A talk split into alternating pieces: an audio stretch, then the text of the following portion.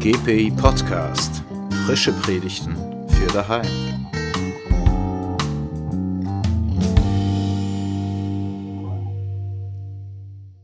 Herzlich willkommen zum GPI Podcast Frische Predigten für daheim des Zentrums für Kirchenentwicklung. Der Titel der heutigen Predigt ist Priesterliches Selbstverständnis. Ich werde in die Predigt zum 1. Petrus 2, 2 bis 10 lesen. Mein Name ist Sabrina Müller, ich bin Pfarrerin und die theologische Geschäftsführerin des Zentrums für Kirchenentwicklung. Zuerst der Bibeltext. Verlangt jetzt wie neugeborene Kinder nach der vernünftigen, unverfälschten Milch, damit ihr durch sie heranwachst zum Heil. Falls ihr je geschmeckt habt, wie gütig der Herr ist. Wenn ihr zu ihm hintretet, zum lebendigen Stein, der von den Menschen zwar verworfen wurde, bei Gott aber auserwählt und kostbar ist, dann lasst euch selbst aufbauen als lebendige Steine zu einem geistlichen Haus, zu einer heiligen Priesterschaft, um geistliche Opfer darzubringen, die Gott angenehm sind durch Jesus Christus. Denn in der Schrift wird festgehalten, Siehe, ich setze auf Zion eine Auserwählte, einen kostbaren Eckstein. Wer auf ihn vertraut, wird nicht bloßgestellt werden, wer an ihn glaubt. Für euch nun, die ihr glaubt, ist er kostbar. Für jene aber, die nicht glauben, gilt, der Stein, den die Bauleute verworfen haben, der ist ein Eckstein geworden. Ein Stein des Anstoßes und ein Fels des Ärgernisses. Sie nehmen Anstoß, weil sie nicht auf das Wort hören. Doch eben das ist es, wozu sie bestimmt sind. Ihr aber seid ein auserwähltes Geschlecht, eine königliche Priesterschaft, ein heiliges Volk, das Volk, das er sich zu eigen machte, damit ihr verkündet die Wohltaten dessen, der euch aus der Finsternis in sein wunderbares Licht gerufen hat. Ihr seid die, die einst kein Volk waren, jetzt aber das Volk Gottes sind, die einst keine Barmherzigkeit erlangten, jetzt aber Barmherzigkeit erlangt haben. Ich komme zur Predigt. Kürzlich wurde ich von einer Kirchgemeinde dazu eingeladen, eine Weiterbildung für die freiwilligen Mitarbeitenden durchzuführen. Es sollte eine ekklesiologische Schulung sein, welche die Freiwilligen dazu ermutigt, über ihr Kirchenbild und ihr kirchliches Selbstverständnis nachzudenken.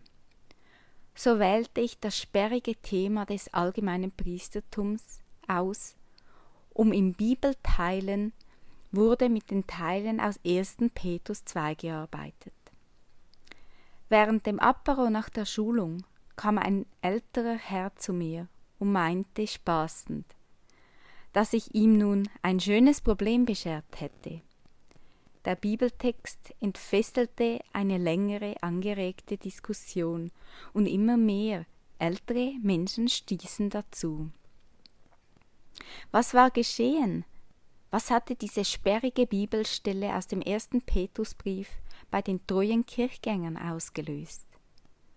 Und was könnte und sollte sie auch in weiteren Gemeinden in Bezug auf das kirchliche Selbstverständnis auslösen. Im Neuen Testament wird normalerweise zurückhaltend mit dem Priesterbegriff umgegangen, und er wird, insbesondere im Hebräerbrief, ausschließlich für Jesus Christus verwendet. Denn das Opfer am Kreuz macht den vorausgehenden Opferkult überflüssig. Zugleich wird durch die Opferung Jesu Christi des hohen Priesters jeglicher Mittlerdienst zwischen Mensch und Gott obsolet. Das heißt, andere Priester und Priesterinnen neben Jesus Christus werden nicht mehr gebraucht. Der priesterliche Dienst ist erfüllt. Deshalb wird im Neuen Testament der Priesterbegriff für Amtsträger und Amtsträgerinnen mehrheitlich gemieden. Was sich aber geändert hat und was historisch als einschneidend angesehen werden kann, ist, dass nun alle Gläubigen zu Gottes Volk und zur heiligen Priesterschaft, die geistliche Opfer darbringen werden. Jeder Christ und jede Christin bekommt durch den Stein des Anstoßes, den Eckstein, Anteil am Heilswerk Christi. Sie sind und durch sie wird Kirche. In dieser Logik ist Kirche nicht zuerst ein steinernes Gebäude, nicht Struktur und Organisation, nicht Angebote, Produkt oder Dienstleistung, sondern ein geistliches Haus, das aus der Gemeinschaft der Getauften besteht. Nicht viel später nach der Abfassung des ersten Petrusbriefs wurde dieser Paradigmenwechsel in der alten Kirche vergessen und es wurde erneut ein Priesteramt mit heilsvermittelnder Funktion eingeführt.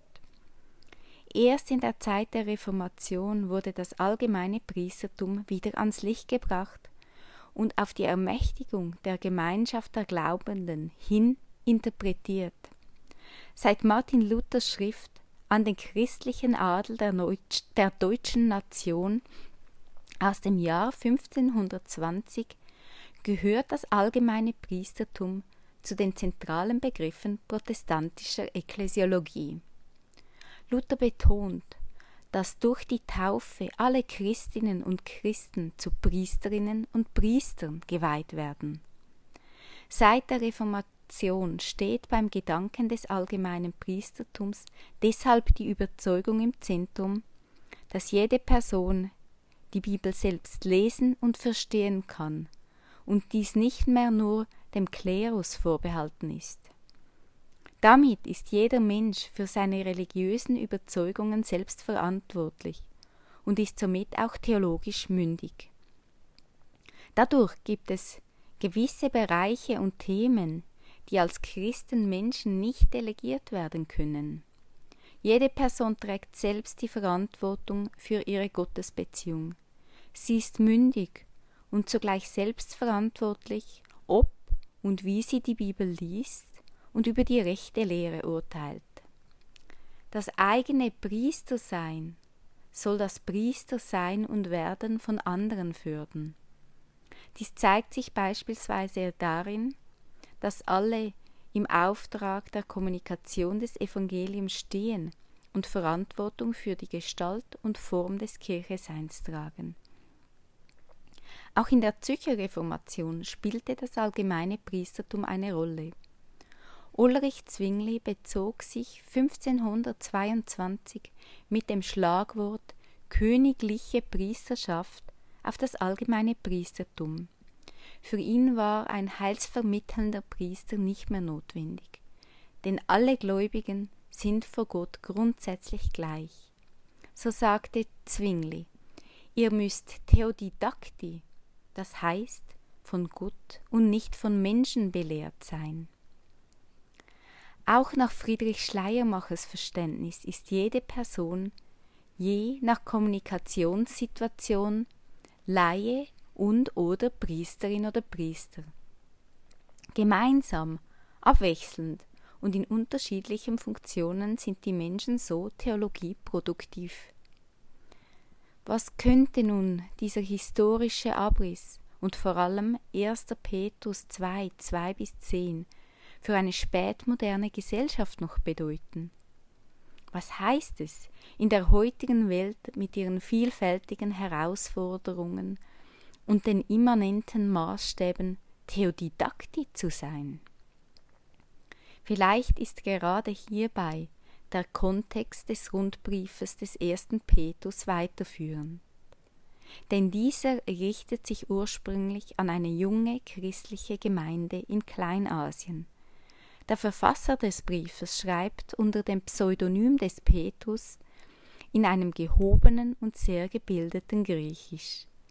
Die Empfänger des Briefes sind wahrscheinlich erste, vor kurzem getaufte erwachsene Gemeindeglieder. Diese Christinnen und Christen leben in der Diaspora. Sie sind Fremdlinge in einer nichtchristlichen Gesellschaft und erfahren Diffamierung und Anfeindungen. Das Schreiben soll die junge Gemeinde im Glaubensleben ermutigen.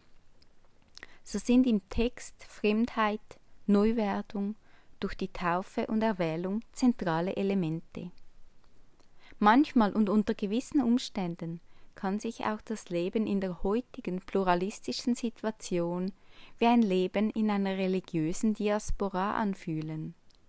Glaubenspluralität und Vielfalt sind die Norm, und ein Leben als heilige Priesterschaft, die Theodidaktie von Gott belehrt ist, muss in anderer Form und manchmal sogar täglich neu gesucht und ergriffen werden.